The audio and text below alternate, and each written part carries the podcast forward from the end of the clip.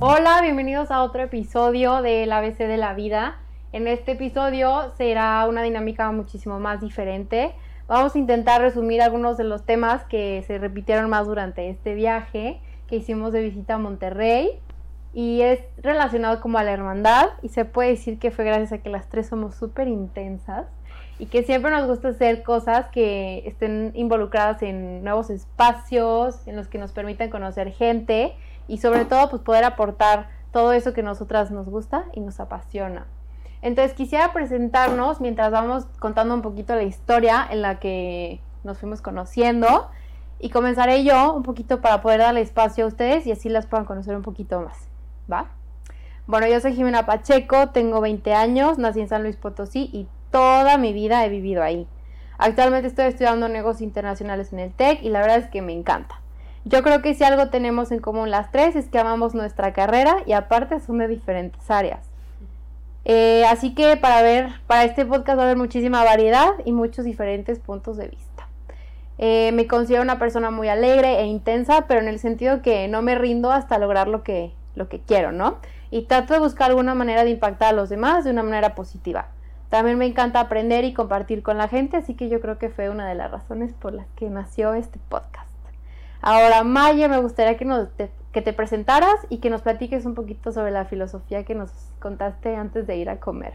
Mucho gusto, yo soy Maye Paez. Bueno, me llamo Mayela, pero me gusta que me digan Maye. Este, en resumen, yo estudio medicina, tengo 21 años, nací y he vivido toda mi vida prácticamente en Monterrey. Este, pues, ¿qué más te digo de la filosofía de mi vida? Yo la verdad soy una persona muy positiva, muy dinámica, muy leal, muy honesta.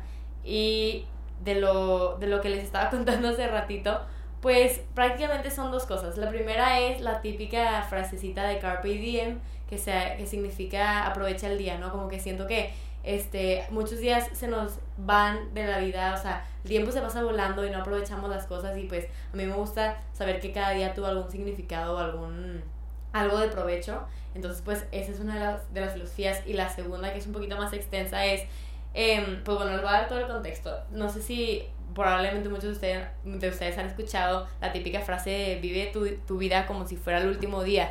Este, como que ya se va a acabar, entonces aprovecha todo y así. A mí me gusta verlo al revés. Eh, vive tu vida como si todo fuera el primer día de algo nuevo. Porque al principio de las cosas las cuidamos más. Por ejemplo, cuando te compras unos tenis, los cuidas mucho más, los limpias cada vez que los usas. Cuando conoces a alguien, procuras más la amistad. Cuando empiezas a tener novio, este, lo disfrutas más, estás más feliz todo el tiempo. Y que cuando pasa el tiempo, todas estas cositas como que las empezamos a dar por hecho, este, ya no las aprovechamos tanto como los primeros días. Entonces yo creo que es una filosofía muy padre que me gusta mucho este, pensar de eh, vivir las cosas como si fuera la primera vez y aprovecharlas como si no las conociera, porque pues así siento que, que las vives más, ¿no? Entonces, pues es un poquito de cómo yo me gusta ver la vida.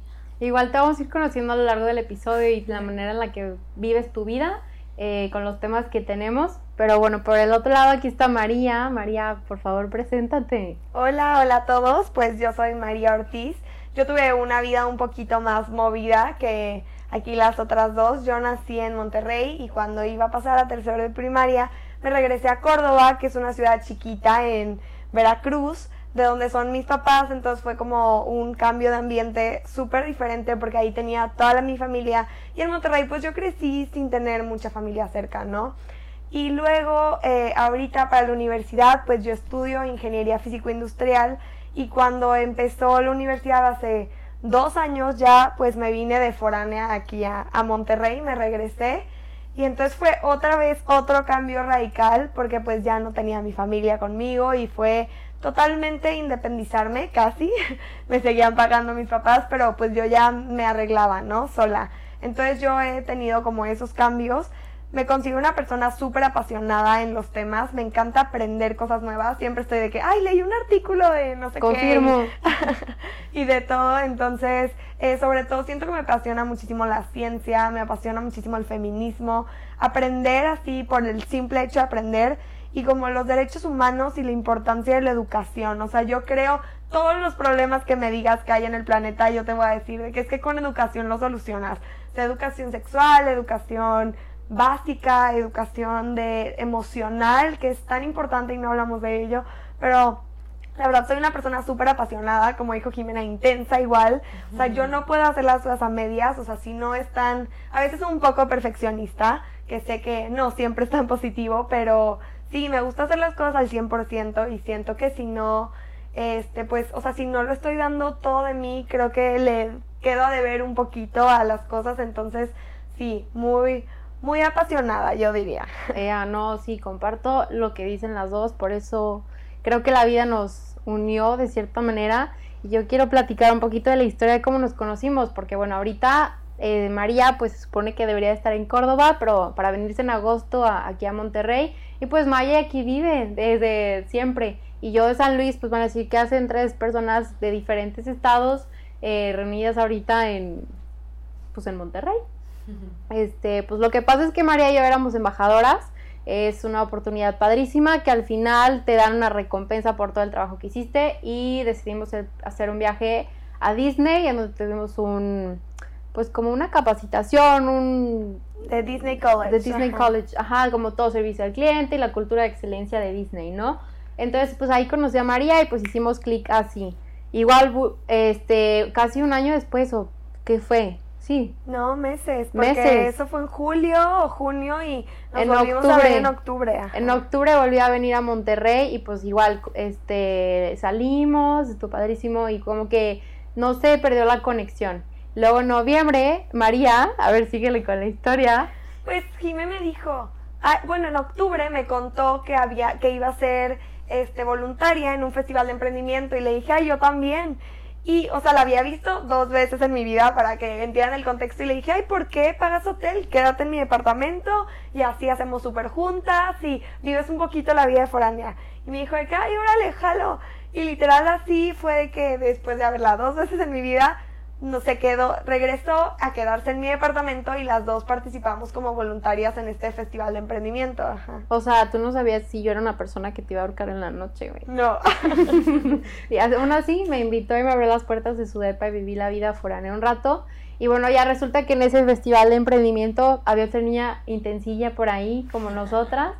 Maye, Maye le quiere seguir a la pues historia. sí. Bueno, para dar un poquito de contexto, eh, yo estuve toda mi vida en el mismo colegio, de kinder a prepa. Entonces, al momento de yo entrar al TEC, pues dije que tengo que aprovechar todas las oportunidades que, que te dan, ¿no? Entonces, la verdad, como dicen, o sea, que, que, creo que es algo que nosotras compartimos mucho, que somos muy apasionadas, no solamente en nuestra área de profesión, de que, pues, que elegimos cada quien diferente, sino también en la vida, ¿no? O sea, como que hacemos todas las cosas con mucha intensidad y mucha pasión y pues creo que eso es algo que compartimos.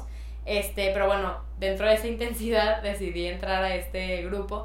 Este, a pesar de que ya no había tiempo para nada y yo estaba en 50 mil grupos también, dije que no, uno más. Uno más no es nada, ya. Claro, y la verdad es que como yo no había tenido esa oportunidad antes, dije que ya, voy a meter a todo. Y en una de esas, este, un amigo fue el que nos, nos presentó, como que pues es que estábamos acomodando sillas. Nos tocó acomodar de camisas y así. Este, y nos hicimos amigas, pero como que es de que, ay, wow, que tú también tienes esta beca, que cool, no sé qué.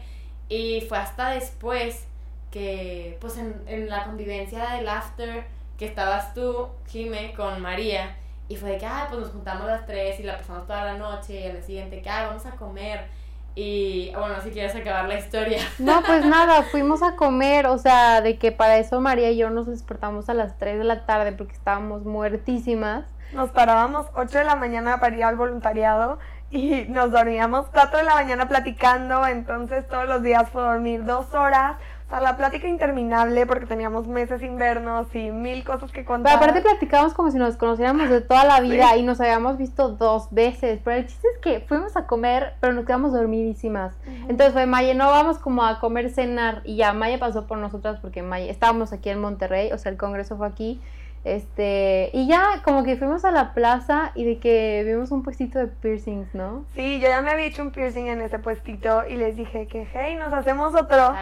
Y aparte Jimena llevaba todo el fin de semana diciéndome, es que yo me quiero hacer un piercing. y fue que, pues, esta es tu oportunidad. Y entonces ahí surgió la hermandad del comer, piercing. justo así se llama, que el grupo de las tres hermandad de piercing, porque literal, no sé, como que todo fluyó para que las tres nos hiciéramos el piercing ese día y se quedó. Y ya después seguimos platicando y nos dejamos de ver dos años. Pues. Pues año y medio. Año y medio, sí. dos. Desde que o te sea. fuiste en noviembre hasta ahorita. Hasta ahorita. Sí. Noviembre de 2019, o sea, pasó 2019. todo el 2020 desmadre, pandemia, y hasta ahorita, en este casi agosto, nos estamos volviendo a ver, ¿no? Entonces, casi dos años después aquí estamos y hoy nos hicimos otro piercing. ¿Qué día es hoy para saber? Hoy es 17 Dieci- de julio.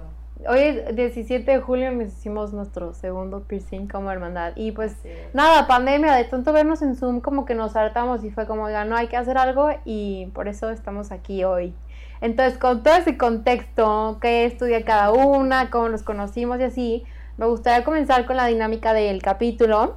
Y bueno, yo creo que lo que más puede funcionar es que yo pongo el tema como sobre la mesa y ya partimos compartiendo desde nuestra perspectiva y con todo lo que ustedes ya vieron que ha hecho cada una y así.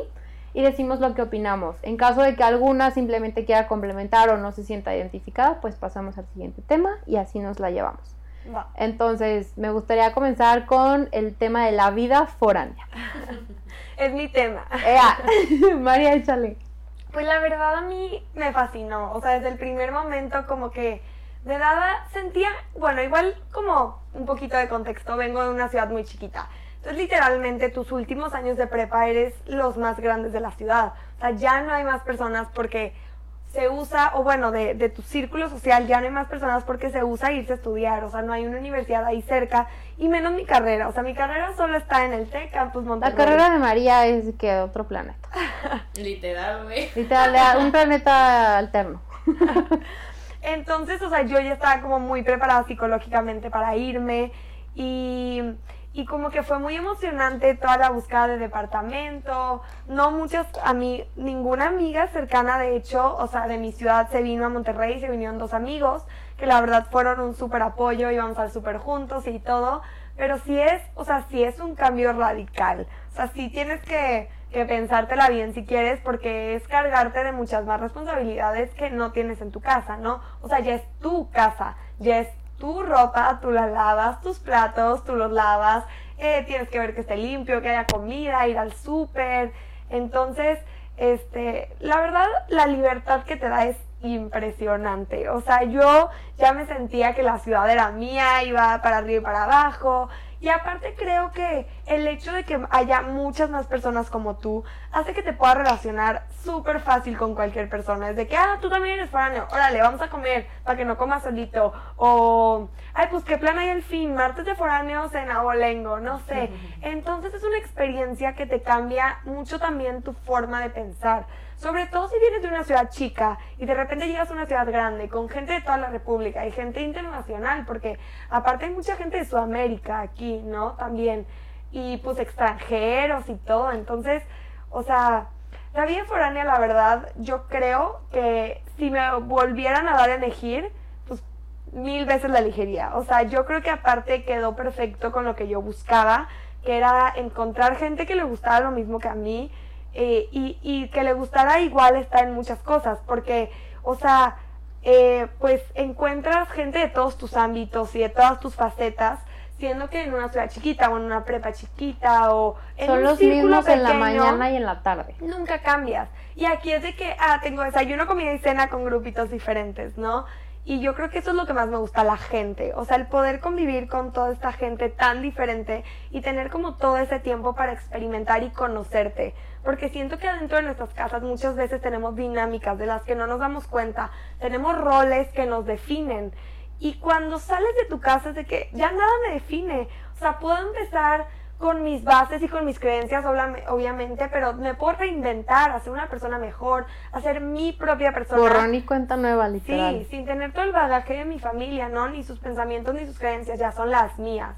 Entonces creo que más que más que ver las responsabilidades, yo vería la libertad, tanto ideológica como social, como académica que te da. O sea, la verdad a mí me, me fascina. me Y obvio las responsabilidades que conlleva, porque obviamente está chingón ser foráneo, pero por ejemplo, sí, yo creo que yo, Jimena, no podría, o sea, siento que o sea, ya que yo digo, pues soy foránea de ratitos, yo prefiero venir a visitarlas y a visitarlos porque no, o sea, es algo que creo que también va mucho con tu personalidad y obviamente con la dinámica que manejen en tu casa, porque en mi caso mi sueño era venirme y me di cuenta que al final no, no sé, me gusta estar en mi casa y estudiar mi carrera ahí y a lo mejor irme a una maestría a otro lado. O sea, y no tuviste la necesidad. Creo que eso también es importante. O sea, muchos foráneos tenemos la necesidad de ser foráneos. Porque literal no hay unis en Veracruz. O sea, sí hay, pero no está la carrera que quieres. o también. O, sea, o, o, sabes que, o sea, sabes que es lo mejor para tu vida, tanto personal como profesional.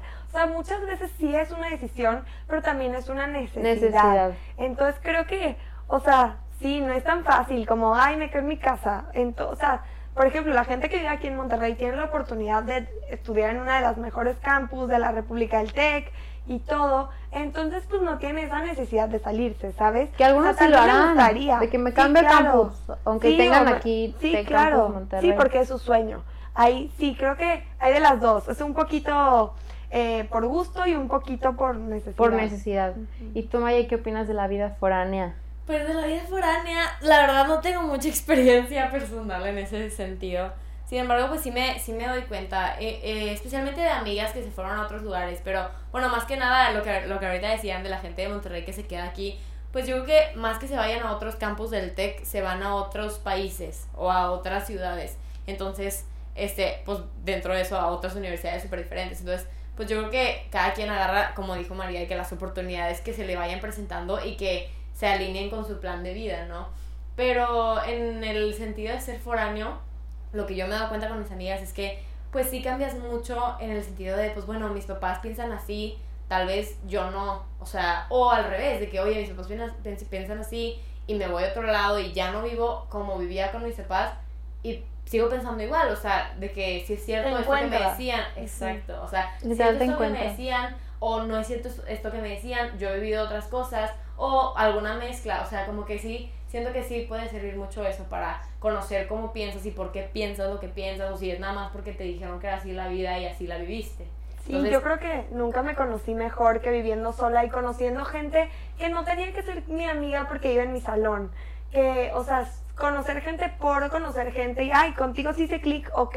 O sea, no te voy a ver diario, entonces te quiero ver, ¿no? es, siento que es un poquito la diferencia. Te quiero ver, no te voy a ver, entonces pues ya nos llevamos por Sí, claro, no te tengo que ver. Ajá. Oigan, pero lo que sí yo quiero de que confirmar en este capítulo es que los foráneos tienen una vida bien loca, o sea, de que tienen como cinco vidas, o sea, yo no podría salir de antro, bueno, en el caso aquí, pues ahorita estamos saliendo mucho así, yo me di cuenta que no tengo el aguante, espero que algún día tenga ese nivel, porque está cañón. Práctica, Jimena. Práctica, la práctica es el maestro. Hasta que no lo vives, nada. Literal, yo, yo acabé muerta. Pero a ver, el siguiente tema es como esta parte que estábamos hablando de la vida fuera así, como los estereotipos de la mujer y las carreras a las que nos empezamos a, a dedicar. Pues bueno, yo, yo quisiera ahí empezar un poquito. Échale. la verdad, toda mi vida, o sea, y me voy a poner un poquito más como personal, yo siempre había querido de chiquita quería ser veterinaria, porque la verdad, el cuerpo y todo eso, la sangre jamás me ha dado asco, ni miedo, ni nada. Este, el cuerpo siempre me ha llamado mucho la atención. Ya, siempre me gustan mucho los animales, tengo como cinco mascotas ahorita. Este, pero de que no, no me llamaba tanto la atención medicina porque, pues la verdad, nadie en mi casa estudia eso, nada más mi abuelito, y pues no es como que hablaba mucho de eso. Siempre lo pintaban como una carrera bien difícil, que para los hombres, y que si quiero tener familia no puedo ser doctora porque no voy a tener tiempo para mis hijos y quién los va a cuidar y no sé qué. Entonces, pues para mí al principio era esa idea y yo la verdad de que sí, sí me veo con familia en el futuro. Entonces para mí era un miedo de cómo no voy a tener tiempo para mis hijos y no puede ser y mejor estudiar. Ya te están haciendo sentirte culpable desde antes que pase algo. Claro, o sea, y bueno, ya como a los, yo creo que tenía 11 años, me acuerdo, estaba en quinto de primaria y dije, que sabes qué? Que sí la ciencia siempre me gustaba, la biología siempre fue mi top, me fue muy bien, o sea, como que también es algo que se me da relativamente natural. Entonces dije que, ¿sabes qué? Voy a estudiar medicina. Y todas mis amigas sabían, Maya va a estudiar medicina, Maya va a ser doctora. Y desde chiquita, de que, ay, Maya, me corté, ¿qué, qué, qué hago? Y yo no sabía nada. Yo, y Maya ayer de que ponte una curita, ajá, y yo, what? o sea, la data, digo, en ese entonces estaba más chiquita y no sabía nada de la vida. Y yo decía, pero no sabía ni si se iba a este, hacer eso. De hecho, tuve un breakdown en segundo de prepa porque ya es cuando tienes que empezar a elegir. Y dije, no, no voy a estudiar medicina, no me voy a complicar la vida, voy a estudiar algo bien fácil o algo diferente, que dure nada más los cuatro años de carrera y así. Este, pero a la mera hora, pues la verdad regresé a lo que yo sabía que quería desde un principio. Y la verdad me gusta un chorro la carrera, estoy disfrutándola mucho. Y sorprendentemente, bueno, no sorprendentemente, la verdad, pero como que la, el estereotipo es de que es una carrera de hombres. Y ahorita la, mi generación al menos estamos llenas de mujeres. Hay muchas más mujeres. O sea, yo puedo confirmar que al menos más del 60% somos mujeres. O sea, hay muy poquitos. Estudiando medicina. Sí, y la verdad es que está súper padre porque solitas nosotras nos rompemos este estereotipo, ¿no? O sea, yo siento que nadie nunca me dijo de que, Maye, de que no te preocupes, sí puedes tener familia, sí puedes. Y yo, yo solita me puse a buscar de que, a ver, de que doctoras que tengan familia, que sí les vaya bien y que, de que no estén divorciadas. Casos de éxito. Claro, o sea, lo que yo, como yo veía en mi futuro, de que algo en la vida real, porque luego no, que yo me imaginaba algo que era tal vez imposible y me daba miedo, porque sí me decían, y en mi familia, la verdad, y no por de que no apoyarme, pero pues decían, May, es una carrera bien difícil, de que tienes que estar súper segura, te vas a morir, de que tienes un año de que de internado y un año de servicio social, vas a estar todo el día pegado en el libro, de que segura que quieres eso, y pues obviamente eso me asustaba un chorro. Yo lo he visto esta semana, Maye, pegada en el libro, ¿eh? no, y eso me asustaba mucho, y por eso también cuando entré a la carrera dije que, ¿sabes qué?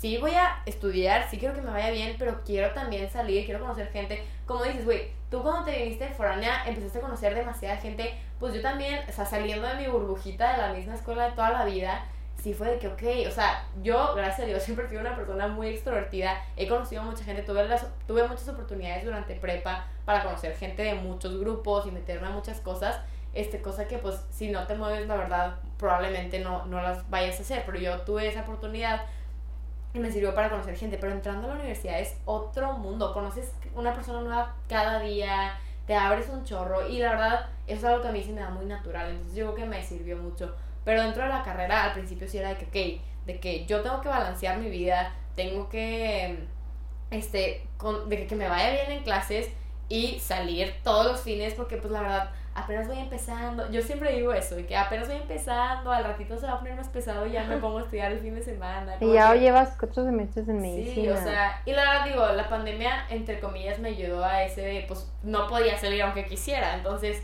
este, eso sí me ayudó. Yo creo que, digo, y no sé si me estoy adelantando un poquito. Sí, te estás adelantando, May. Pero, este, digo, dentro de lo que, de lo que yo he sentido de, de la carrera y de como, como mujeres pues a veces nos de que hacen menos. Exacto. Este, una vez un doctor, mi doctor de la cara me dijo de que, de que, ah, como estudias medicina, de que yo de que, ah, pues sí, estoy estudiando, de que, ay, qué raro, de que yo no escucho de que muchas mujeres, siento que es una carrera de hombres. Y yo así, pues, calladita, ¿no? De que, pues, tú me vas a curar la cara, entonces no me callo, ¿verdad? Porque me peleo. Tu dermatólogo. ¿Cómo que doctor de la cara, güey? ¿Qué es eso? la doctora La doctora de los pies, la doctora de la cara. Yo la sé, pero para que todos entiendan. Este... ¿Y qué? ¿Por qué te ríes? bueno, seguiré con mi historia. Entonces me dice eso y pues yo estaba de que, pues, ¿qué onda que me está diciendo eso? Pero bueno, Luego no sé por qué salió de que sí, que su novio, no sé qué. Y el doctor me volteó a ver así, realmente con la cara sorprendida de que, ¿cómo? ¿Tienes novio? Y yo, que, ¿por qué te sorprendes tanto? Estoy tan fea al caso de que, ¿qué onda? Y me dice que no, es que en medicina no hay tiempo para, para novios. No hay tiempo para nada, no hay... Yo quiero decir algo ahí, o sea, Maye para esto es súper detallista, o sea, de verdad, yo creo tiene que los regalos un mes antes. O dos o tres. Sí, o sea, tiene una lista de posibles regalos. Ahí, spoiler a Luis. No, pero, o sea, de verdad, o sea, yo creo que es el ejemplo perfecto de que se puede hacer todo si te organizas. O sea, llegas, tiene el calendario, pendientes, agenda, o sea, es muy organizada con su tiempo y, y qué frego. Yo no sabía que eso de medicina, o sea, que a lo mejor el 60 o más de la mitad son mujeres. Qué chingón. Y a ver, y por otro lado tenemos aquí a, María, que ella estudia una carrera que nadie entiende, pero igual creo que va con el tema de los estereotipos y lo que podemos estudiar. Pues en ingeniería, la verdad, en general, o sea, de por sí son carreras para hombres entrecomillado, porque pues no, ¿verdad? Son para personas todas las carreras, pero, pero sí, o sea, estadísticamente hay muy pocas mujeres en ingeniería. Y luego yo me fui a una ingeniería relacionada con la ciencia. Y en la ciencia e investigación hay, o sea, todos los números dicen que menos del 30% son mujeres. Y yo entonces en prepa, desde que empezamos a elegir optativas más de matemáticas y la más, dije, pues voy a empezar a contar cuántas mujeres hay en mi salón. Entonces yo entro a un salón de ingeniería y yo cuento cuántas mujeres somos y cuántos somos en total. Y saco porcentajes. No los anoto, pero han confirmado mi teoría. Siempre somos. Si hay 20 personas, 3 somos mujeres. Si somos 30, 8. O sea, siempre somos alrededor del 30% o menos. Casi nunca más. Y mi carrera es física, entonces los físicos, ¿qué te imaginas? Un Einstein, ¿no? Un viejito, científico loco. Entonces, o sea, no quepo en ese estereotipo. O sea, mi, mi personalidad no cabe, porque loca aparte... sí. Pues loca sí, loca sí, tienen razón. Pero, pero, o sea, no, no soy introvertida, la verdad, como se darán cuenta. Este, me encanta estar en mil cosas. Pregúntenme por qué. ¿Qué hacía en un festival de emprendimiento estudiando ingeniería física? Yo tampoco sé, pero... No, y la obra y Sí, demás. o sea, bailo, llevo bailando desde que voy en primaria y cuando entré al TEC, ahorita estoy en el equipo representativo de baile y creo que, o sea, mucha gente, a mí me encanta decirles de que, ay, adivina qué estudio, porque nunca me van a adivinar mi carrera, nunca su primera opción es decir una ingeniería, nunca. Por lo menos si eres mujer, yo creo que no. Sí, o sea, a mí nunca, o sea, hablo todo claro, qué chido si a alguien sí le han dicho, ay, estudias ingeniería siendo mujer, neta, qué padre. Pero lo dicen como dudando, ¿sabes? Ajá. O sea, neta, a mí nunca en la vida me han dicho que sí estudio ingeniería. O sea, y eso se me hace, porque aparte a mí me apasiona muchísimo. Entonces, o sea, alguna vez llegué a oír de que, ay, mira, hay una niña bonita en una ingeniería, aprovechenla porque de esas hay pocas. Y yo, Ah, sí, yo también he escuchado. O sea, Ese comentario sí lo he escuchado ¿Cómo? No, no es posible, o sea, no, te veas como te veas, puedes estudiar lo que sea, entonces, y pues sí, hay muchísimos estereotipos de la carrera, con que igual no vas a salir, no tienes que ser súper matado, porque es una carrera súper difícil y así, sí es una carrera retadora, pero yo creo que todas las carreras son ret- retadoras, como dice Maya, ay, manera. ok, vas a tener que seguir estudiando, en todas las carreras, si quieres ser un fregón, tienes que seguir estudiando, no te puedes que conformar lo que viste esos cuatro años, o sea, si quieres seguir aprendiendo, siempre tienes que seguir aprendiendo. No, y deja tú eso, o sea, al final tú ya te gradúas y atrás de ti vienen personas que se están renovando y, Y están actualizando, actualizando. claro, sí. Que eso es lo que necesitamos, gente que diga de que, ok, yo creo que, mira, para empezar una carrera no te va a definir. O sea, es como lo que estamos Creo que el porcentaje de personas que termina trabajando en su carrera es menos de la mitad. Nadie. O sea, sí, sí, sí. Entonces es como tú te muevas, como tú te desenvuelvas allá afuera, qué quieras hacer y en lo que tú quieras especializarte. o Y sea, aparte no son solo habilidades técnicas, o sea, yo creo que muy importantes también son en todas las carreras y a veces no las tomamos en cuenta las habilidades sociales. O sea, qué importante Claro. saber transmitir tu idea, qué importante saber relacionarte, quién te va a recomendar en tu próximo trabajo. El networking. Sí, claro. Claro. O sea, entonces creo que la carrera te da mucho más que solo este conocimiento teórico. O sea, es, es mucho más que eso. Y creo que también a veces decimos de "Ay, lo más importante es tener 100 en todas las clases. Ok, sí es importante, qué chido que te guste salir bien. Y aparte habla la más matada, ¿verdad? O sea, me encanta salir bien en la escuela, pero creo que no, no te puedes Pero sales ahí. al martes de abolengo y no Sí, pasa sí, nada. sí. O sea, es también saber decir de que límites, Balance, balance, balance, y sobre todo como escucharte y serte fiel. Que es lo que les decía, si tú estás haciendo algo que no sientes que es parte de ti o Sí, que es 100%. para ti o para lo que la vida que tú quieres vivir, porque pues nomás tenemos una, este, ¿para qué lo estás haciendo, no?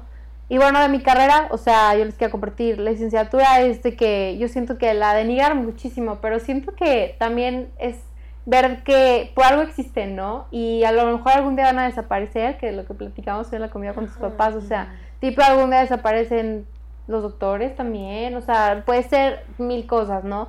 Pero siento que mientras tú seas feliz y le saques provecho a lo que sea que estás aprendiendo, o sea, no solamente decir yo porque soy licenciada soy menos o yo porque soy, o sea, no, no, no casarte más, con... pues no, no, o y es como aprender que cada una al final, lo que estamos haciendo es una cadenita que se van, o sea, lo que haga una de alguna manera se va a conectar con lo otro y qué chido poder complementarlo, ¿no? Sí, siempre decimos de que somos el trío perfecto porque yo voy a inventar algo que ayude a medicina y luego Jimena va a venderlo. Y pues sí, nos necesitamos, o sea, no podemos las profesiones aisladas no sirven de nada. Yo no, siempre pero lo digo. es lo que Sí. te dicen, siempre trata de tener un equipo que sea variado, Multidisciplinario, claro. Sí, Sí. claro. De hecho, me acuerdo mucho, o sea, y hablando de esto, una vez estaba yo como que vendiéndole un, un proyecto que tenemos en uno de mis grupos de, en el TEC al decano de, de medicina y todo. Y al final de que le, ven- le vendi- le vendimos todo y así, me dijo de que la verdad es que los quiero felicitar porque este tipo de habilidades, o sea, el vender, el saber este, estar en otras cosas fuera de lo teórico de la carrera, son las que te van a llevar lejos en, en, el mundo, en la vida, porque la verdad, si no te mueves y nada más estudias y te sacas puro 100, pero no aprovechas la oportunidad del trabajo que había antes para una internship, para luego que te vaya después mejor, pues la verdad te puede ir mejor, o sea, te puede ir peor. Entonces, pues aprovechar esas pequeñas oportunidades, ¿no? Que se pueden ir Sí, presentando. cualquiera se puede aprender un libro, ¿verdad? Pero no cualquiera puede explicarlo de una manera tan chida que te compren el producto, Claro. ¿no? Y yo creo que va con esta parte de que, ok, seas mujer, seas lo que tú te consideres, puedes estudiar lo que tú quieras. Y con, o sea, aquí tienen tres ejemplos de tres personas que aman lo que están haciendo y que no porque, a lo mejor María decía, ay, no, yo no me voy a meter en ingeniería porque puros hombres, ¿no? O sea, y también medicina, igual licenciatura, o sea, no ves, no estudié finanzas porque decir, ay, bueno, de la de negocios es como la más dificilona. Dije, ¿para qué voy a estudiar eso? Yo no vengo a la vida a darle cuentas a nadie ni a complacer lo que digan los demás sobre mí. Entonces, yo quiero estudiar esto y es lo que estoy haciendo. Y cuando, por más que me digan si no entiendo algo, porque soy licenciada, o sea, yo creo que a mí me basta saber chido, que... ¿no?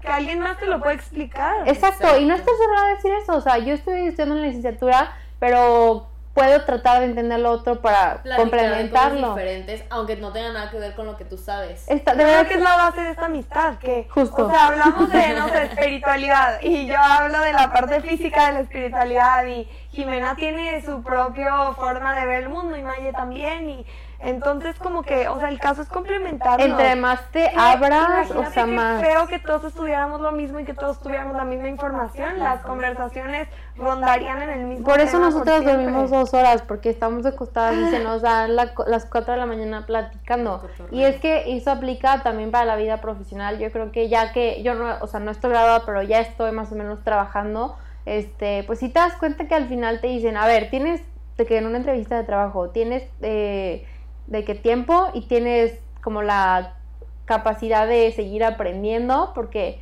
no te, o sea, casi casi que no te dicen, a ver, nunca ni siquiera ven de qué estudio, o sea, es como quieres aprender y tienes tiempo, órale, vente. O sea, como que a veces la necesidad también puede llegar a ganar. Pero igual yo creo que si eres mujer y estás escuchando esto, puedes estudiar lo que tú quieras y no te limites por si hay más hombres o más mujeres. Y además te tratan bien chido, la neta. Al ser minoría, Claro. pues, hay mucha gente, así como hay el vato que te dice de que tú qué haces aquí y que tienes que probarle constantemente que tú también sabes. Siempre hay la gente súper buena onda que, ay, únete, te ayudo, o de que, ay, ¿tú qué opinas de esto? Y te dan la palabra y todo. Entonces, ya tenemos muchísimos aliados allá afuera. y yo creo que- Necesitamos voces, Sí, voces sí, que sí. representen. Yo- ¿Qué tal cuando fuimos al road trip? Perdón, Maye, en. Santiago. O sea, fuimos a un mini road trip que nos llevó Maya aquí en Monterrey, es un pueblo mágico, donde nos metimos a un museo así como Histórico. histórico. Literal vimos la lista de los presidentes y bueno, yo creo que no es el único caso aquí en Santiago de que ninguno era mujer. O sea, literal también estábamos diciendo los nombres de las calles, o sea, Todos Nada. Sí, es lo que, lo que yo quería decir. O sea, así como las mujeres si quieren estudiar algo que pues sea de hombre, entre comillas, o estereotipo de hombre, pues aviéntense. Y las personas que ya están estudiando algo que en teoría o en estereotipo es para hombres, ser voz para las mujeres que vienen atrás. O sea, es algo que yo he aprendido mucho de las personas en mi carrera. Como que dicen de que, a ver, ya somos más mujeres, ya hay que, de que enseñarle al mundo que no es una carrera de hombres, que sí se puede, que podemos hacer todo lo que queramos aunque no parezca. O sea, que me puedo embarazar, que puedo tener hijos y que puedo tener una carrera 100% bien. O sea, y no matarme y no ser madre ausente y no, o sea, puedo hacer todo bien, igual que un hombre o mejor. O sea, entonces sí, sí creo que es muy importante eso de la representación, de que, que te vean decir, oye, yo estoy aquí. Yo, tú puedes ser como yo y yo puedo ser como la otra. O sea, Sí, lo que hablábamos de contar historias, que qué importante saber como esas historias de todas las que lo han logrado, porque, o sea, muchas veces nos quedamos en pura historia negativa de que, ay, tal no pudo, y todas las que sí pudieron, o sea, dónde están, ¿no? Exacto. Exacto. Oigan, y por eso también tenía el tema aquí, o sea, quería saber más bien, ¿cuál es el comentario, lo que más les ha tocado experimentar en su vida que se ha considerado como lo más conservador? O sea, ¿qué es lo más conservador que les ha tocado experimentar? Pues dentro de lo que yo he vivido por medicina más que nada, lo que comenté hace rato. No tiene que ser releer No, no, no, la sí, carrera. pero de que siempre, el comentario que siempre escucho y me da mucho coraje es, ay, ¿y piensas tener familia? ¿Quieres Mm. hijos o no? De que, ah, es que no vas a tener tiempo para hijos, ¿verdad? O no te vas a especializar. Y es de que, o sea, ¿por qué no? ¿Y por qué no le preguntas eso a un hombre? Algo que también me da mucho coraje, que cuando yo, cuando yo supe eso me, me traumé, porque al, entrar a la especialidad aquí en México, cuando quieres te entrevistan y así. Entonces, una, una doctora una vez nos contó su testimonio y dijo de que me preguntaron que si tenía novio, que si pensaba casarme y que si pensaba tener hijos. Eso no le preguntan a un hombre. O sea, a, a un hombre, diré al, al el entrevistador, a un hombre no le va a preguntar que si tiene novia, que si está casado o si quiere hijos. No. Pero a la mujer sí. ¿Por qué? Porque si te embarazas no vas a ser igual de eficiente, te vas a salir, vas a dejar a medias las cosas. O sea, está ese estereotipo horrible que yo me dio mucho coraje. Dije que cómo, o sea, Sí, qué qué, qué injusticia también. Porque luego dices que, ah, si tengo novio, si me planeo casar, no te dan la residencia. O sea, no manches, es una injusticia y, o sea, eso lo Eso que está muy conservador y muy old school. horrible. ¿Tú, María? En mi casa, la verdad, mi mamá y mi papá siempre han sido muy liberales, entonces tipo de vestuarios, de fiestas y así, casi, o sea, no tuve como experiencias muy conservadoras, pues yo creo que igual, como relacionado con la carrera, de que, o sea, siempre que digo que lo que estudio es porque estudias algo tan difícil, o sea, alguna vez me dijeron de que, pero si te vas a casar ya ni lo vas a ejercer, ¿para qué te matas estudiando en la universidad? Y yo, pues, o sea, puedo ejercer y puedo casarme y si no me quiero casar, no me voy a casar y si no quiero tener hijos, no quiero tener hijos, pero yo no tengo que estar, o sea, yo no tengo que llenar un checklist para ser una persona feliz ni para ser una persona exitosa, ¿no? Cada quien define su propio éxito. Entonces, creo que eso, como lo, o sea, eso, meter a la mujer en la casa y meterla a la cocina y no dejarla salir de Yo no ahí. sé cocinar, o sea, a mí se me quema el cereal, o sea, No. se los juro. Sí, y de lo que estábamos hablando, que existe un checklist de esta es la vida y así tiene que ser, que luego personas que no querían ser papás, que no se querían casar, acaban haciendo esas cosas que la sociedad te impone y acaban teniendo hijos infelices o ellos siendo infelices, cuando en realidad pudieron no haber seguido ese checklist. Y haber hecho de su vida otra cosa, Claro. Hacer de su vida, o sea, su vida, literal. Sí, literal. Oiga, no, pues yo creo que el más conservador, tipo, mm, a lo mejor, por ejemplo, con temas de cuando tienes novio o así, es como, oye, va tu novio, o sea, es como, Ah, yo también sí. puedo salir sin, Sí, sí, sin sí. novio y puedo tener seguir amigos, y más ahorita que dices, tengo 20 años, o sea, Y que tu novio no se enoja, sí te deja. Y es que, ala, de que no le tengo que pedir ¿Cómo que le permiso, tengo que ¿qué pedir? que le tengo que pedir permiso? O sea, what, ni vivimos en la misma casa, pero Sí. bueno. Y aunque vivas. Y aunque vivas igual, siento que, que no, no aplica. No, es o decir, sea, de que, oye, voy acá, de que. O, o medir, pedir su opinión de que qué opinas, de que ah, sí, ah, no, y si te dice que no, de que a ver por qué y por qué no, lo que sea. Obvio. O sea, obviamente tenerlo en cuenta, pero no hacer tus decisiones en lo que te pida alguien, o sea, o en lo que crea la gente que es Yo mejor. lo Y como- menos a esta edad. No, no, no, Exacto. no, no. Yo como lo veo es como, a ver, o sea, mientras yo no esté haciendo algo que perjudique a la otra persona ni a mí, no hay por qué haber, o sea, no Claro. tiene por qué existir problema. Claro. Bueno, y a ver, pasando con esta parte de término de las niñas bien. Ese fue nuestro tema del viaje literal, o sea, Sí, sí, sí. A ver, María, platícanos. Yo la verdad lo traigo bien hablado porque igual en mi, pues como les digo, en el pueblo, o sea, no es pueblo, pero en la ciudad. Pobre, o, este, Córdoba ya es un pueblo. Sí, el pueblo. Pues, o sea, la sociedad es muy pequeña, entonces todo el mundo se conoce y todo el mundo tiene opiniones sobre lo que haces, lo que dices, lo que... todo, ¿no? Entonces creo que te meten mucho como el término niña bien. O sea, si tú eres una niña bien, eres una niña que toma, pero poco. Que se toma shots con sus ligues, pero no se pone No, y borracha. acá es, si, bueno, yo siempre lo vi como, no toma. La niña bien no toma, no fuma, Sí, no hace sí, igual nada. hay diferencias de que Vale. geográficas, pero bueno, igual es este que solo se besa con su novio, de que porque todos esos, o sea, si no cumplías con ciertos requisitos ibas valiendo menos entre comillas, ¿no? O sea, ibas perdiendo como ese estatus que te podía conseguir un buen novio, ¿no?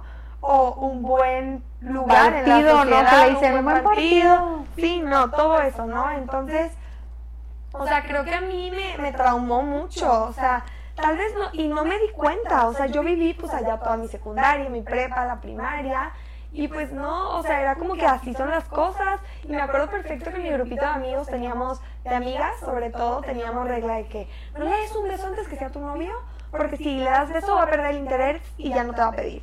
Entonces era como ese trauma de no puedo hacer nada porque pues esto y si se enteran y aparte ya saben, pueblo chico, infierno grande, haces algo y al otro día todo el mundo se entera, ¿no? Y entonces cuando me vine a estudiar a Monterrey fue como que, o sea, empezábamos a hacer, ya saben, yo nunca, nunca, yo decía algo que a mí se me hacía extremo y de que todo el mundo, ay, yo ya lo hice, ¿qué onda? ¿Cómo que te falta eso? Y yo así de que, ah, no es en todos lados. Entonces me empecé a dar cuenta como de esa toxicidad, o sea, sobre todo porque yo viví en un ambiente foráneo. Sé que aquí en Monterrey también hay mucho, o sea, la, otro, hay varios de la gente que ha estado aquí toda la vida, hay, o sea, igual hay pensamientos de niña bien y todo.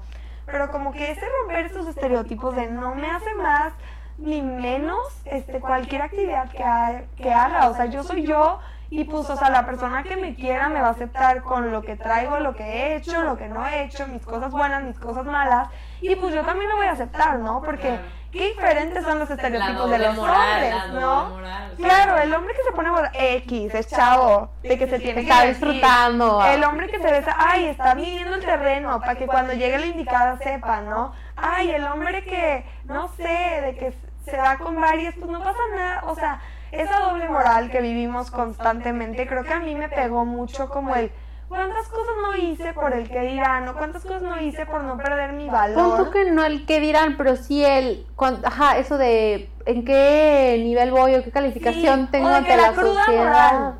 O Sí. sea, a los hombres rara vez, o sea, Les sí. vale sí.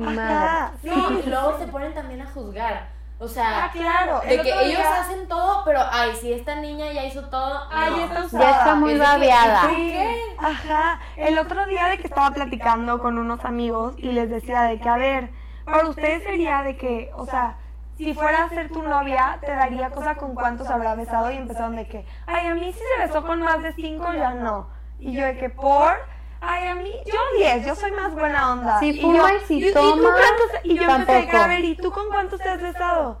Ay, no, no sé, muchas. Y yo entonces... Pues yo No. tampoco quiero un güey que esté yo tampoco todo babeado tampoco. Exacto, yo tampoco quiero un güey que se ponga pedo pero todos para los ellos sí está bien, fines. ¿no? Entonces, o sea, creo que es mucho esta romper con estos estereotipos que a mí me costó mucho trabajo. o No, sea, a todas. sí fue todo un proceso y la verdad lo que me ayudó mucho fue salirme de mi casa, ¿no? O sea, si yo no me hubiera salido de mi casa, no A lo mejor seguirías con ese cuentito de niña Claro, bien, ajá. que tengo que cuidar y que no puedo hacer nada Sí, porque sí, si sí. no valgo menos. No, y aparte nunca lo hablábamos, o sea, no era un tema, hasta hace poco lo pude platicar con amigas, o sea, como que era de que pues así son las cosas, o Claro. sea, Y también no tiene nada de malo si tú quieres ser una persona que no toma, no fuma y no se da con nadie. Está perfecto. pero que sea por elección. Exacto, que no, No, sea. por algo que te metió en la cabeza desde que eres Y bebé. si lo haces te sientes súper mal y eres la peor persona del mundo y vales menos. O sea, para nada.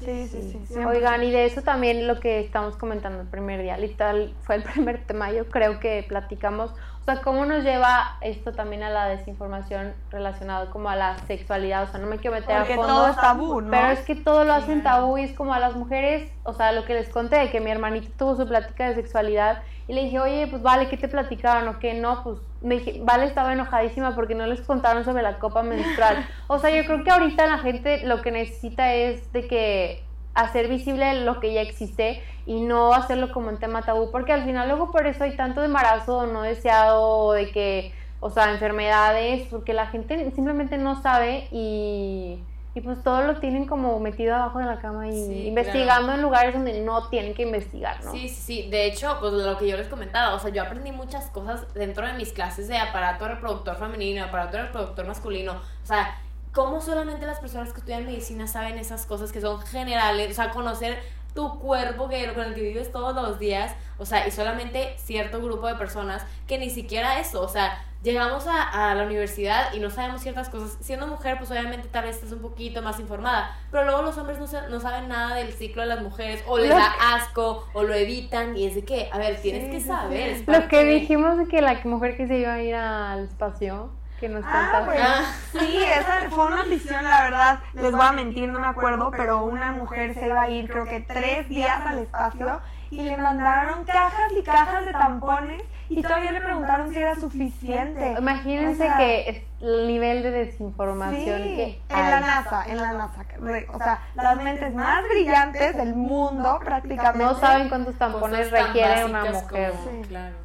Pues sí, es, y yo creo que entra dentro de este tema de niñas bien y este tabú de que las niñas se cuidan y que nada hasta... Y que no hay que hablarlo, ¿verdad? Porque o sea, son temas de los que... Sí, sí, son mi esposo se lo compartes. Con todas las amigas con las que les puedes... Güey, ¿cómo te pilas?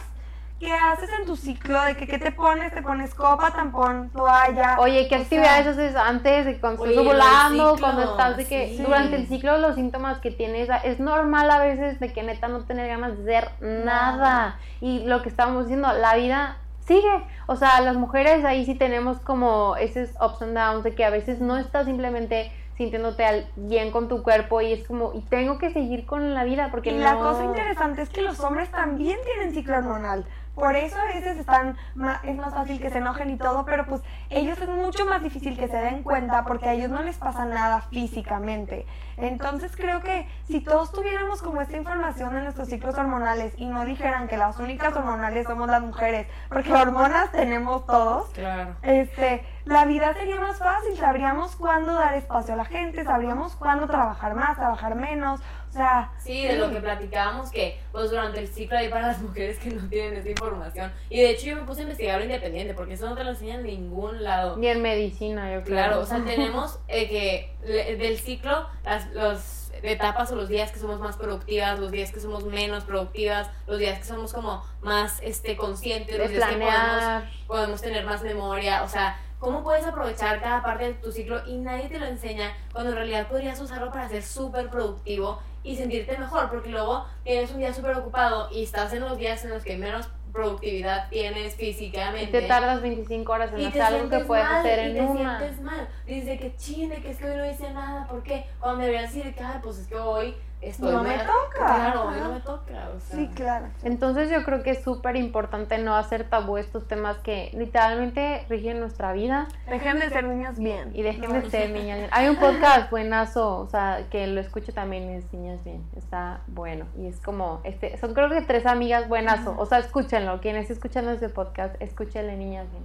Y bueno, yo también quería comentar esto, o sea, ya para cerrar el tema como sexualidad, el término de niñas bien, o sea, si analicen muy bien el ambiente en el que están en los comentarios que se echan para que se den cuenta de verdad analizar un poquito de esa situación. Por ejemplo, en mi casa sí es muy abierto. O sea, yo puedo hablar en la hora de que estamos todos, de que, oiga, no, pues este, ahorita me está bajando, me siento súper mal, nadie me hable. O sea, es como mi hermano, por ejemplo, dice, no, pues yo ya sé que cuando tenga una novia y esté en nada, le voy a llevar chocolates. O sea, es como, órale, o sea, como no hacer tabú eso, porque no es que nada creo que La clave de todo para, sea en ideología de niñas bien o lo que sea, es O sea, ¿por qué creo esto? De que de verdad lo creo, o sea, de verdad es necesario ser así, de verdad es necesario que esto no se habla, es necesario que esto se hable, o sea, ¿por qué le doy tanta importancia a esto?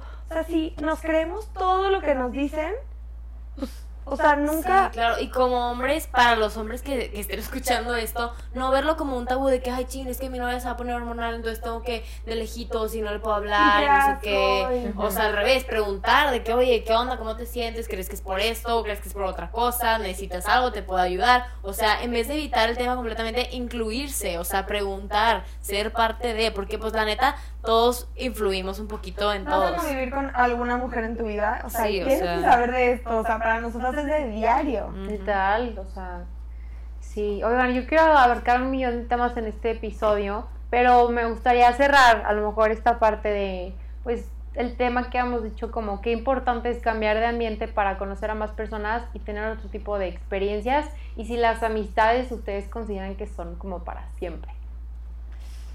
Si quieren empiezo yo. soy María, por si no reconocieron las voces, pero pues la verdad yo creo que no podemos catalogar las cosas para siempre. O sea, creo que, bueno, yo he sido alguien que ha cambiado de ambiente Uf, muchas veces, la verdad. O aunque sea de que en, las, en mi ciudad chiquita yo me cambié, o sea, primaria, lo que me quedó de primaria y secundaria estuve en una escuela y prepa me cambié a prepa tech. Y yo creo que los cambios han sido de las mejores experiencias de mi vida, pero también he dejado mucha gente. O sea, el cambio trae muchas cosas positivas, pero también pues tienes que dejar algunas cosas. O sea, cuando a mí me costó mucho trabajo, mi familia somos súper unida y cuando me venía era de que comía de cumpleaños y yo les hablaba por FaceTime y les colgaba y lloraba de que es que yo no estoy ahí. Y, pero yo sabía que lo mejor para mí era estar en otro lado. Entonces creo que, o sea, sean amistades, relaciones, todo, sí pueden, puedes considerar que alguien esté ahí para ti y puede que no lo veas en tres años, pero digas de que yo sé que cuando me vaya a tomar un café con esa persona, vamos a hablar seis horas y vamos a hablar perfecto pero creo que también la gente cambia mucho. O sea, yo, si me preguntas, es la misma yo que hace tres años. O sea, ahorita neta soy apasionada del feminismo y así. Y antes no sabía mucho del tema. Y puede que haya gente con la que me llevaba que ahora le incomode que yo sea de esa manera. Y pues que crecimos para caminos diferentes, ¿no? Y no pasa nada. Creo que lo importante de las amistades es como valorarlas en su momento, porque pues no podemos, o sea, si no somos la misma persona nosotros para siempre, ¿cómo vamos a conservar una relación para siempre, no? O sea, pero también, o sea, si una relación evoluciona, creo que puede durar muchísimo, pero también hay que considerar que no todos evolucionamos ni a la misma velocidad, ni al mismo camino, ni, de la misma manera. Oye, dijiste todo. Yo dentro, digo, yo tengo una perspectiva completamente diferente. Yo he estado toda la vida en el mismo ambiente, 15 años, 16 años en la misma escuela, con las mismas personas, toda la vida.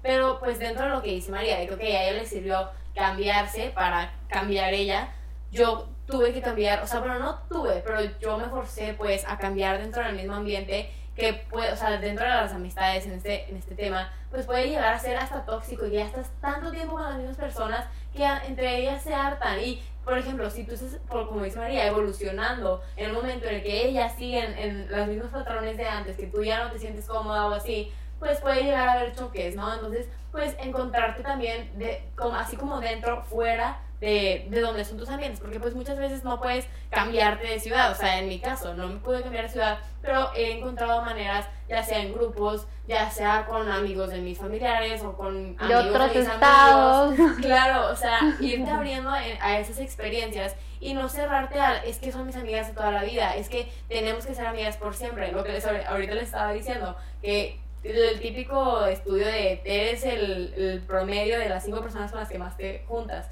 De que realmente esas cinco personas, o diez, o quince, son las que quieres, o sea, es lo que quieres ser, te inspiran a ser mejor, te jalan para arriba, o nada más estás con ellas por rutina, porque que flojera romper la amistad, o es que ya lo de siempre, o que son tóxicas, pero es que no tengo a nadie más, me da miedo salir. Fácil, ¿no? Lo fácil. O sea, porque es la gente que ves todos los días, te tienes que salir de tu zona de confort para conocer nuevas personas y pues tienes que ponerte ahí afuera, o sea, también entiendo, es bien difícil volver a abrir, o sea, abrirte con otra gente, ahora vuelve a contar la historia de tu vida para que te conozca, y tus cosas buenas y tus cosas malas, porque también es bien fácil tener conocidos, ¿no? Tener amiguitos de lejos, pero qué difícil es crear esos lazos de pues yo así soy, de que con en mis buenas y en mis malas, ¿no? Entonces... Sí, darte cuenta que a pesar de que es una amistad de 50 años, si es tóxico, o sea, yo en lo personal hace poquito tuve una experiencia que me di cuenta de que, oye, esta persona nada más me está jalando para abajo, me hace sentir mal de mí misma, no me siento querida por ella, oye, pues para qué tengo que seguir, aunque sea una amistad de 8 o 10 años, pues la verdad no me está sumando nada, o sea... Y obviamente va a doler, o sea, dejar ir duele, pero siento que al final ya que ves, en, o sea... Es un trabajo constante, no es como que hoy te olvido y ya, o sea, obviamente va a seguir ahí la persona tal vez. Sí, la vas a seguir viendo, o sea, en el peor de los casos te la vas a topar diario. Yo como lo veo, niñas, es como, o sea, sí el típico tren de la vida, o sea, siento que vas con tu tren de la vida, va a haber gente que se suba, va a haber gente que se baje, a lo mejor te lo vuelves a encontrar en otra estación y dices, ay, qué chingón, me lo volví a encontrar, o sea, wow que sí se quede. Y hay gente que ya se va a quedar en la primera estación y ya. O sea, pero siento que es de como. Es que siempre es básico sentir que ser la primera opción que decíamos ayer en la noche que no nos dormíamos. O sea, está padrísimo ser la primera opción de alguien. O sea, siento que. Pero ¿por qué no también buscar, o sea. Pero también puede ser tu primera opción, ¿no? O sea creo que también estamos en una sociedad en la que buscamos validación constantemente, o sea, no solo como mujeres de lo que hablábamos de niñas bien, o sea, eso es una validación que buscamos, ¿no? Sí, valido mi valor. Entonces, y pues también como persona, o sea, en general, siempre buscamos de que ser el más divertido, ser, el más popular. Y sabes que te vas metiendo en que salir todos los días, ¿no? Porque si no tengo plan un viernes, ya soy, soy no nadie me quiere. Claro, si un día mis amigas salen sin mí de que, ah, es que ya no me quieren, es que me odian, es que me están criticando, o sea, no tienes que ver así la vida, o sea, y es algo que nos percibe. Obviamente duele, o sea, obviamente se siente feito que tu grupo de la chingada, o sea. no te invite, pero, o sea, también ahí es preguntarte como, yo no lo estoy haciendo bien, o así pasan las cosas, Incluso preguntar. Yo es lo que he hecho en mis experiencias de que, oye, pasó algo y yo digo, oye, a ver, ¿qué pasó? De que estás enojado, hice algo mal, para yo mejorar. O sea, la verdad, tal vez sí estoy haciendo algo mal, tal vez no estoy haciendo algo mal, tal vez me doy cuenta de Güey, eso, no que te apliquen ley del hielo. O sea, que yo creo que las amistades que más puedo llegar a valorar y que yo trato de hacer con mis amistades es decirte, oye, esto que hiciste. Ser súper neta. No sé. Como que no, a mí no me latió, ¿cómo ves tú? O sea, no tratar de cambiarlo, de pero... Sentimiento, ¿no? La verdad, yo no me sentí bien con esto. O sea, no hablar como, ay, es que tú, no sé, o sea, no juzgar, no... Pero decir de que la verdad, o sea, a mí no me sentó bien, o sea, si las cosas siguen así, para mí no va a ser una buena dinámica y pues tengo que, que cambiar, ¿no? yo creo que eso te ayuda mucho a conocer a la persona también, porque en el momento en el que tú quieres tener esa conversación abierta, que, okay, de que no me gustó esto, de que qué pasó, no sé qué, y te dicen de que no, es que tú eres no sé qué y nada, y, te atacan, es de que, ok, de que sabes que aquí ya no está funcionando algo. Oye, ¿sabes que, que también no tomártelo personal y aparte de que la gente, o sea, lo que dicen es que o sea, es, esa persona lo que te está diciendo sobre ti es más bien sobre esa, o sea, sobre ella misma, ¿no? Sí, casi siempre que sacan el enojo contigo y tú no habías hecho nada es porque algo estaba mal con ellos, ¿no? Y también es mucho, yo la verdad soy una persona que me, o sea, lo he trabajado mucho, pero a mí me decepciona si me perdiste. O sea, como que de verdad sí, o sea, muy fácil elijo mis amistades de que es que tú ya no me estás sumando, bye se me hace muy fácil sacar la Eso está medio radicalón. sí, soy súper radical en eso y creo que no siempre es bueno porque siempre es chido darle una segunda oportunidad a las personas. Entonces he trabajado muchísimo como en eso de que, ok, de que darle una segunda oportunidad, tal vez está en un mal día o así. Claro, son extremos, pero luego también llegas a lo que yo he llegado, afortunadamente ya también lo estoy trabajando. Vayas el otro extremo. le das una oportunidad y otra oportunidad y a la otra persona ni le importa que le des mil oportunidades, entonces pues darte cuenta, darte cuenta tú de que, oye, le está valiendo, me está tratando otra vez como ya me había tratado, mejor me alejo y ya, no sufro yo, a esa persona no estaba sufriendo desde un principio. Oigan, yo si me preguntas hace cinco años, ¿te imaginabas que ibas a tener, o sea, ibas a tener esta conversación con una persona de un estado de la República diferente? Yo creo que jamás me lo hubiera imaginado. Entonces, qué chingón, niñas, las quiero mucho. O sea, me encantaría que este podcast durara más, pero igual, o sea, vamos, si les gustó la dinámica y cómo nos desenvolvimos, pues díganos para poder este seguir. Digo, igual, grabamos otro. Les grabamos otro con otros temas, pero, o sea, yo también creo que el cambiar de ambiente no tiene que ser necesariamente, pues yo sigo viviendo en mi ciudad, pero puedo decir que tengo amigos en otros estados y cuando los ves con un gusto y cuando hablamos una vez al mes por Zoom es chingón, entonces yo creo que no cerrarte, no, ¿cómo veo? No cerrarte, no aferrarte y como dejar, ir, eh, todo eso que, que ya no ya no te suma y que tú también ya no le estás sumando. Entonces no sé si ustedes quieran decir como un consejo, un aprendizaje, algún tip que tengan ahí guardadish. Pues la parte de la filosofía que les compartí al principio, yo creo que es siempre intentar ver por ti sin afectar a los demás. O sea, ver la vida de una manera de que, que, ok, es mi vida, literalmente todos los días convivo conmigo misma, ser la mejor versión de mí mismo, o sea, lo que estamos diciendo, no, tal vez no soy la versión que yo quiero ser, pero la mejor versión que puedo intentar ser, o sea, mejorarme. Yo, por ejemplo, si, si soy una persona que está intentando de que mejorar cosas de que, quiero empezar a meditar, quiero empezar a comer mejor, quiero empezar a hacer ejercicio, pero si se queda en un quiero, pues nunca voy a cambiar, ¿no? Entonces, hacer ese paso, dar ese paso de, ok, ¿qué tengo que hacer para empezar a hacer? Y no también de que típicas resoluciones de año nuevo de que 10 cosas que quiero cambiar. No, a ver, voy a empezar con el ejercicio y todos los días voy a hacer ejercicio y si un día no hago Y ejercicio... no ser tan dura contigo mismo. Sí, claro, también. Justo eso iba a ser mi, eso iba a ser ¿Ya mi ves? consejo, sí. O sea, eh, yo tengo una frase, o sea, no me acuerdo dónde lo oí, pero que me encanta y que creo que se ha vuelto mi filosofía de vida. Yo era mucho, o sea, como les dije, soy muy perfeccionista tanto en lo académico como en lo social. O sea, me cuesta mucho como hacer las cosas mal, entre comillas, o lo que yo no considero que es lo perfecto. Entonces, una frase que escuché y que ha sido mi modo de vida por el momento es, yo hice lo mejor que pude en ese momento con las herramientas y el conocimiento que tenía. Ahora sé mejor, pues la próxima vez lo voy a hacer mejor. Pero no me puedo juzgar ahorita por algo que hice hace un año, porque yo no sabía, o sea, yo no pude hacer nada mejor. Entonces creo que es como juzgarnos menos, o sea, creo que todo sería mucho más fácil si supiéramos que la vida fluye, las amistades fluyen, el con, o sea, todo fluye, entonces Todo es energía. toda esa energía, diría yo, expedimos y recolectamos energía, entonces tratar de darnos la mejor energía, la más positiva que podamos, aceptarnos. Y sí, yo soy alguien como que se reprocha mucho, se reprochaba, porque la verdad lo he tratado de dejar de hacer. Entonces sí, yo hice lo mejor que pude en ese momento con las herramientas que tenía. Qué increíble. Abrazar las emociones, lo que decíamos, si estás triste, ok, siente la También tristeza, es emoción. pero sigue adelante, o sea, y si estás feliz, qué bueno, y aprovecha ese momento y acuérdate cómo te sentiste para repetirlo en algún momento, pero no tienes que estar todo el tiempo sintiendo emociones positivas. Sí, no juzgarse, o sea, es completamente eso, de que no juzgo mi tristeza, no juzgo mi dolor, no juzgo mi felicidad. Me encantó. Ay, niñas, muchísimas gracias. Entonces, pues, espero que les haya gustado y nos vemos en el próximo episodio. Neta, no quiero que se acabe. Gracias, nos vemos. Las amo, bye.